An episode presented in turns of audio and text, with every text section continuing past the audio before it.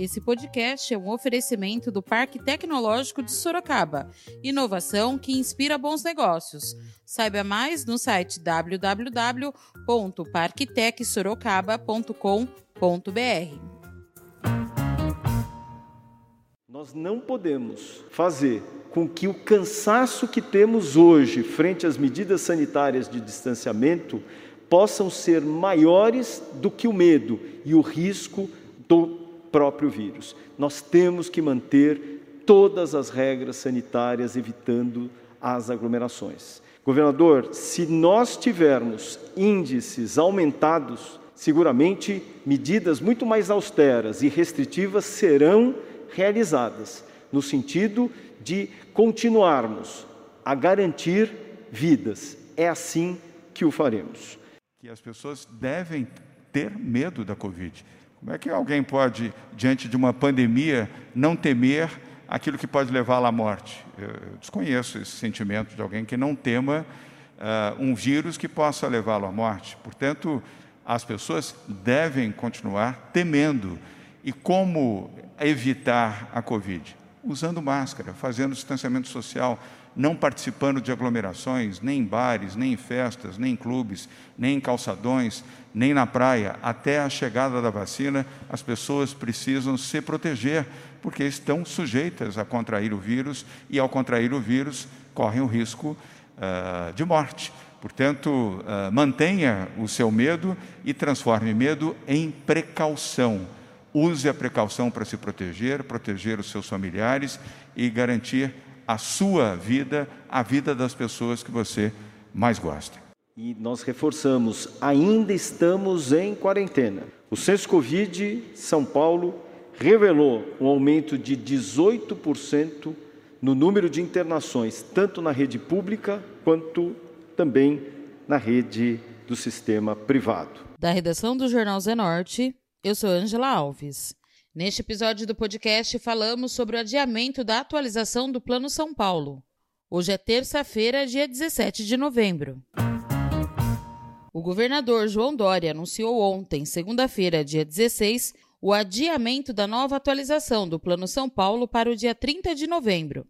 A medida foi necessária em razão de instabilidade nos dados sobre óbitos e casos graves de coronavírus, provocada por falhas no sistema CIVEP do governo federal. O objetivo é garantir transparência na análise das estatísticas e mais segurança para a população.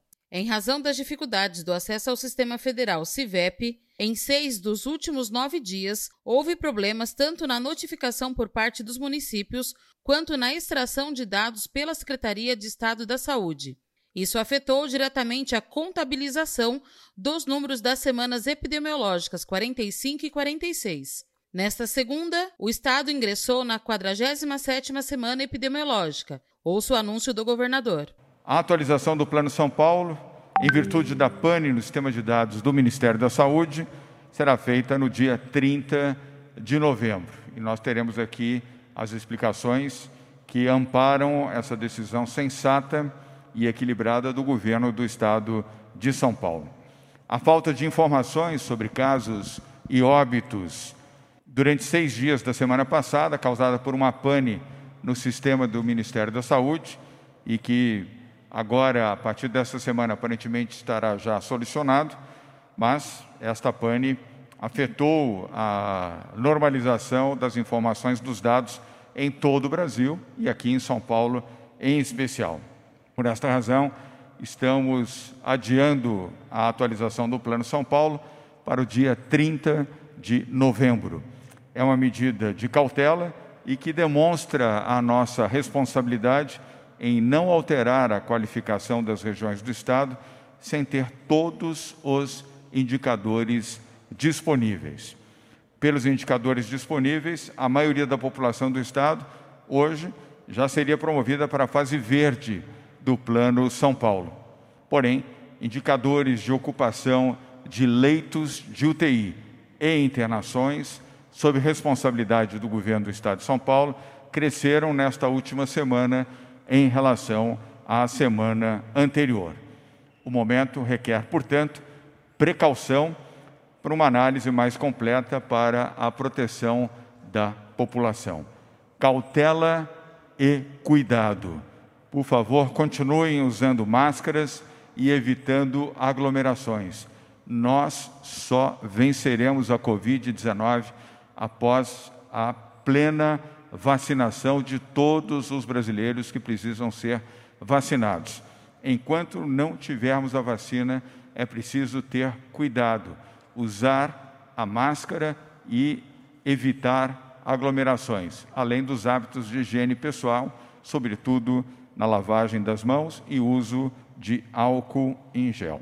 O secretário de Saúde fez um alerta para o crescimento da estatística de internação pelo coronavírus em São Paulo. Segundo dados apresentados por ele, houve um aumento de 18% no número de internados, tanto na rede pública quanto no sistema privado. Os números, porém, são comparados com a semana epidemiológica 45, quando os dados foram os menores do Plano São Paulo. Boa tarde a todos. Estamos na 47ª semana epidemiológica e nós reforçamos, ainda estamos em quarentena. O Censo Covid São Paulo revelou um aumento de 18% no número de internações, tanto na rede pública quanto também na rede do sistema privado.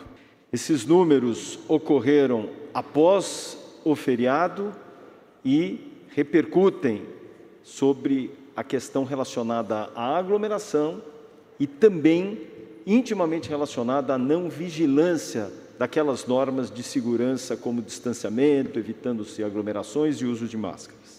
Esses dados, porém, ainda não estão consolidados frente à instabilidade do sistema eh, CIVEP gripe do Ministério da Saúde que vem sendo atualizado. E lembramos que ele ainda pode sofrer novas variações desses dados, uma vez que ainda ele encontra-se inoperante. Lembro que a média diária dos casos nos últimos 14 dias se manteve estabilizada. Por precaução e responsabilidade, o governo do Estado de São Paulo optou por não realizar a reclassificação do Plano São Paulo na data de hoje, mantendo a atual classificação por mais duas semanas. E é importante lembrar que essa medida ela visa não só a transparência, como principalmente a segurança da população para que haja uma melhor análise dos índices da saúde Análises essas que estarão sendo feitas de uma forma muito cautelosa, especialmente em relação a dois números, tanto o número de óbitos quanto o número de casos para cada 100 mil habitantes, de uma forma muito mais consistente. É ela que vai permitir que estratégias possam vir a ser tomadas. Lembrando que os dados da saúde sempre nortearam e sempre nortearão as equipes técnicas na tomada de decisões e condução do Plano São Paulo. A circulação de pessoas com menor restrição no faseamento verde passaria então a trazer problemas caso esses índices tendessem a uma elevação já nesse momento. Nós, governador, sempre pedimos um apoio da população para que nós tivéssemos o sucesso do Plano São Paulo. E o sucesso do Plano São Paulo não é pelos governantes, é pela população que ficou na sua casa, se restringiu da sua circulação, do contato entre aqueles que mais amava, para que dessa forma se protegesse do vírus. Nós não podemos fazer com que o cansaço que temos hoje frente às medidas sanitárias de distanciamento possam ser maiores do que o medo e o risco do próprio vírus. Nós temos que manter todas as regras sanitárias, evitando as aglomerações.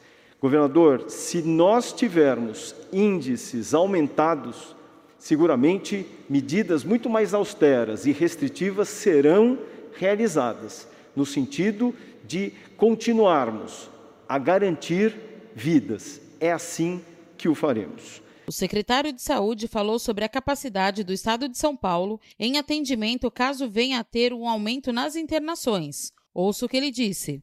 No Estado de São Paulo, mais do que duplicamos o número de unidades de terapia intensiva, disseminamos quase 3 mil respiradores para todos os 645 municípios e quando os hospitais uh, de campanha foram uh, desmontados e os seus uh, instrumentos foram recolocados em outros hospitais da rede pública, nós fizemos essa estratégia sempre baseada em dados de saúde.